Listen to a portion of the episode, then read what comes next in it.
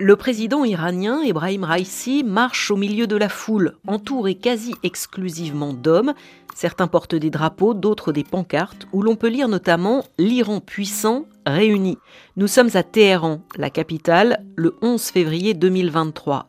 Une date qui marque le 44e anniversaire de la révolution islamique. Une semaine plus tôt, le guide suprême Ali Ramenei annonçait l'amnistie de milliers de prisonniers arrêtés lors des manifestations contre le régime. Que faut-il comprendre de cette annonce? Je m'appelle Alexandra Cagnard et pour témoin d'actu, j'ai posé la question à Nasser Etemadi. Il est journaliste au sein de la rédaction en langue persane de RFI. L'image des célébrations et l'annonce du guide suprême contrastent avec les vidéos postées sur les réseaux sociaux depuis cinq mois. Depuis la mort de Massa Amini, le 16 septembre 2022, trois jours après son arrestation par la police des mœurs pour un voile mal porté. Des manifestations ont éclaté partout dans le pays, une répression de plus en plus féroce des forces de l'ordre s'est installée, les arrestations, les emprisonnements, les exécutions se sont multipliées. Bonjour Nasser. Bonjour Alexandra. D'abord, euh, avant qu'on parle de ces libérations, je veux bien savoir où en est le mouvement de contestation qui a donc débuté il y a maintenant euh, cinq mois depuis la mort de Massa Amini. Les problèmes qui ont été à l'origine de ce mouvement restent irrésolus. Le régime n'a pas de solution. Même si le rythme de contestation a changé. Je ne dis pas que les contestations sont disparues. Il y a des rythmes différents. Téhéran pourrait être calme, mais par contre, dans la province Sistan et Baloutchistan, qui est une, région très pauvre, peut-être même la plus pauvre de l'Iran, il y a des manifestations tous les vendredis. Idem dans certaines villes de Kurdistan, même dans certains quartiers de Téhéran et des grandes villes comme Mashhad et Tabriz. Mais c'est comme tout processus révolutionnaire, il y a des rites il y a de recul, il y a des avancées, mais la situation, je pense, reste critique. Les autorités iraniennes ont surtout peur que d'un instant à l'autre, ça reprenne, ça prend de l'ampleur, comme c'est arrivé à l'époque où euh, la mort soudaine de Massa Amini a provoqué ce mouvement que nous connaissons depuis cinq mois. La répression, aujourd'hui, elle est toujours aussi féroce de la part des forces de l'ordre? En fait, la répression, c'est la réaction du régime au mouvement de contestation. Il est bien évident à partir du moment où le mouvement de contestation n'a pas le même rythme d'ampleur et d'intensité qu'il y a quelques mois, euh, on constate en fait que la répression diminue également. Mais la présence policière dans les villes, dans les quartiers est palpable, plus que ça, tout simplement parce que les autorités attendent que d'un instant à l'autre, euh, cela reprenne. Le guide suprême, euh, l'ayatollah Ramenei, a donc annoncé qu'il allait euh, libérer un certain nombre de militants politiques. On sait combien et, et qui a été ou va être libéré?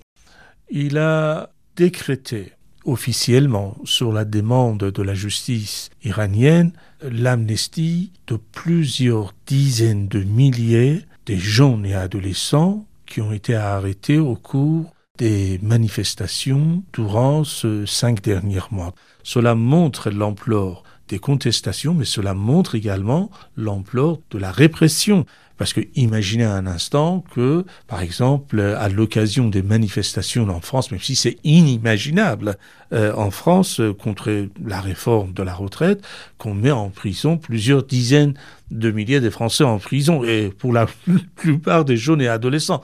C'est inconcevable. Donc, alors que le régime jusque-là niait aussi euh, l'ampleur hein, de, cette répression. Voilà, justement, niait l'ampleur de cette répression pour en fait nier l'ampleur de mécontentement au sein euh, de la société iranienne. La grande majorité qu'on appelle la partie grise de la société iranienne n'est pas encore descendue dans la rue, même si elle est aussi mécontente que ces jeunes et adolescents. Donc, euh, c'est une mesure annoncée pour la mettre en œuvre, maintenant c'est entre les mains de la justice. Il est bien évident, cela ne concernait pas les prisonniers politiques qui ont été arrêtés avant, c'est juste les adolescents et les jeunes de moins de 25 ans ou 30 ans grand maximum arrêté ce dernier temps. Ça ne concernait pas les binationaux comme les Français qui sont en prison depuis maintenant, pour certains, quelques années en, Iran, accusés d'espionnage, l'accusation très courante de la part du régime iranien. Plusieurs dizaines d'Occidentaux sont actuellement détenus en Iran, dont six Français. Arrêtée en 2019 et condamnée à 5 ans de prison, la chercheuse franco-iranienne Fariba Adelka a été libérée le 10 février. Donc, il y aura des comités euh, ad hoc qui se forment à ce sujet au sein de la justice iranienne. Ils vont étudier cas par cas les gens qui sont euh, susceptibles d'être libérés à cause de cette mesure. Il y a eu des libérations, on entend des, échos et des informations par-ci et par-là, notamment sur les réseaux sociaux, mais ça va prendre du temps. Voilà. À la rédaction en langue persane, c'est quelque chose qui vous a euh, étonné, cette annonce, ou pas du tout? Non, cela nous a pas étonné parce que ce n'est pas la première fois que cela arrive. C'est peut-être particulière parce que euh, cette annonce intervient à un moment politiquement particulier en Iran, lorsque le régime est, confronté à une crise politique, peut-être même la plus importante, certainement même la plus importante depuis son existence, depuis son avènement. En fait, ils sont dans l'impasse parce que la République islamique a le taux d'exécution le plus élevé, proportionnellement parlant, par rapport à sa population. C'est de l'ordre entre 300 euh, ou 500, selon l'année change, d'exécution par an en Iran.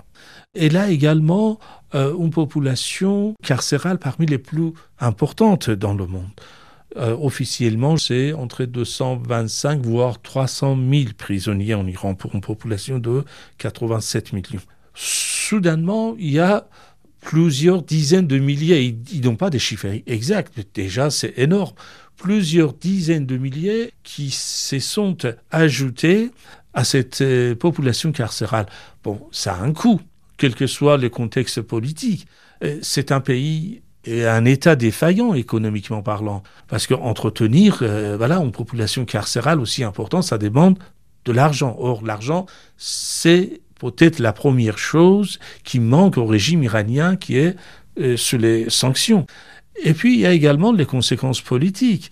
Moi, personnellement, depuis presque quatre décennies, j'ai jamais vu autant attention portée de la part de la communauté internationale, notamment l'Europe, et les pays occidentaux à la question des droits de l'homme en Iran. Euh, on est très sensible à la condition euh, féminine en Iran. Donc tout cela a des conséquences pour le régime iranien. Ils ont beau à dire que cela nous est indifférent, mais non, euh, finalement, ça a des conséquences et des implications sur la scène internationale, notamment pour un régime qui est venu maintenant euh, mettre son pied dans le plat, euh, impliqué aujourd'hui dans une guerre qui touche tous les Européens. Je pense en fait à la guerre euh, en Ukraine. Si je comprends bien, Nasser, dans cette annonce d'amnistie, il y a à la fois un geste politique et à la fois une obligation économique? Je dirais même l'aspect économique de la chose, c'est peut-être secondaire. Je dis pas ce n'est pas important, c'est secondaire par rapport à d'autres facteurs.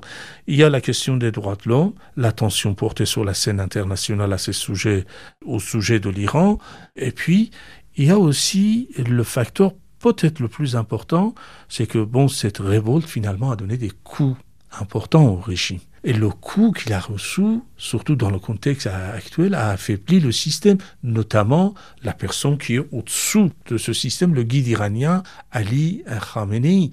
Euh, il y a des voix qui s'élèvent au sein même du système et qui demandent de réviser toutes les actions et attitudes du régime vis-à-vis de la société, les problèmes sociaux. Il y a des gens comme par exemple l'ancien Premier ministre qui a assigné à domicile depuis maintenant plus de 12 ou 13 ans, Milosevic Moussavi, qui demande le changement même de régime de la Constitution via un référendum. Voilà, c'est dans ce contexte qu'on annonce également cette mesure-là. Ces signaux d'amnistie, ils sont perçus comment par les contestataires? C'est une bonne nouvelle ou au fond, ils ne sont absolument pas dupes?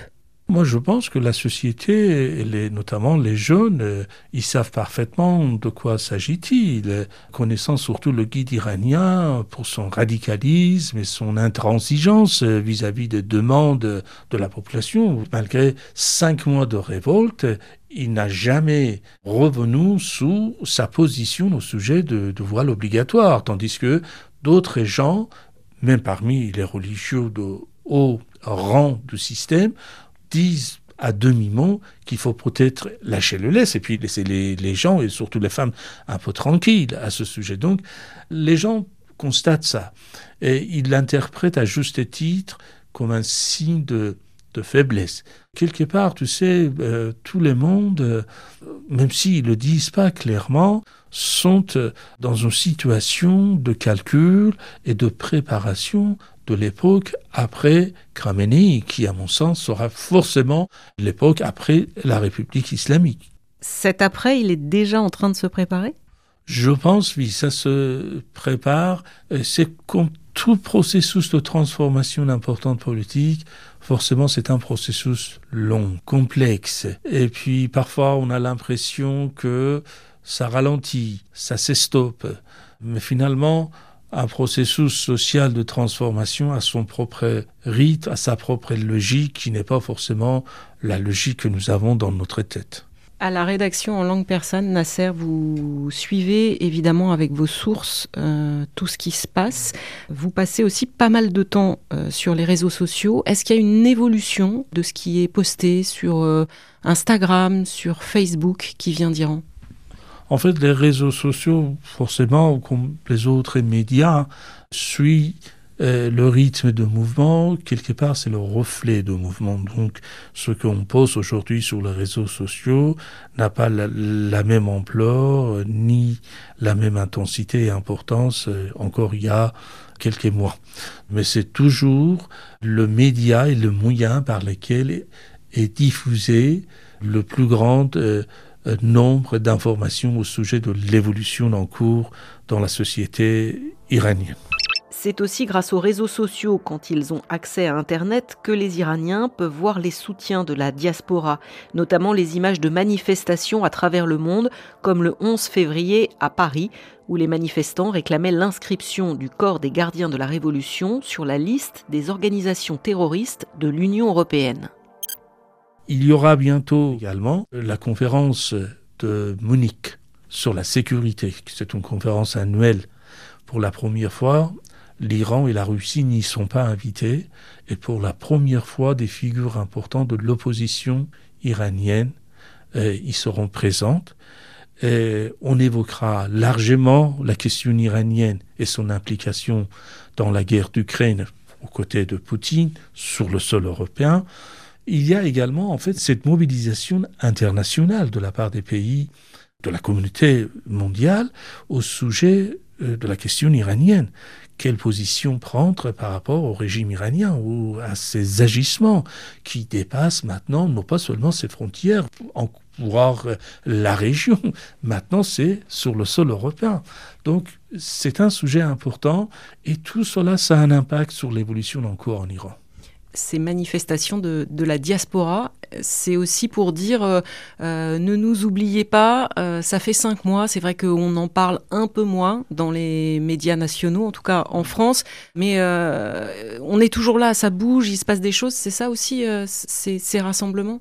C'est ça, c'est cela, mais c'est avant tout, je pense, à l'adresse des Iraniens à l'intérieur du pays, que nous sommes là, nous vous l'avons pas oublié, nous vous soutenons, comptez sur nous, on ne va pas vous laisser seul, on est là pour vous soutenir, pour essayer de faire le maximum pour que le monde ne vous oublie pas non plus. Merci beaucoup Nasser d'être passé dans Témoins d'actu. Je t'en prie Alexandra. C'était le troisième épisode que Témoins d'actu consacrait à l'Iran depuis le début de la contestation.